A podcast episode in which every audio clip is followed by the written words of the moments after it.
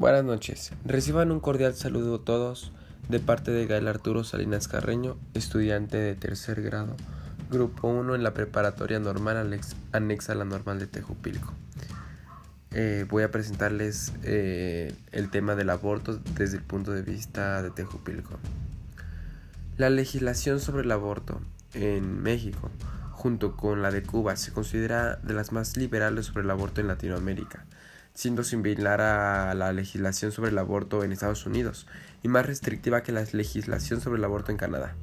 Esta isla legal en México hace que las mujeres de otros estados de la República Mexicana se trasladen a la Ciudad de México para realizarse un aborto inducido. Unas 52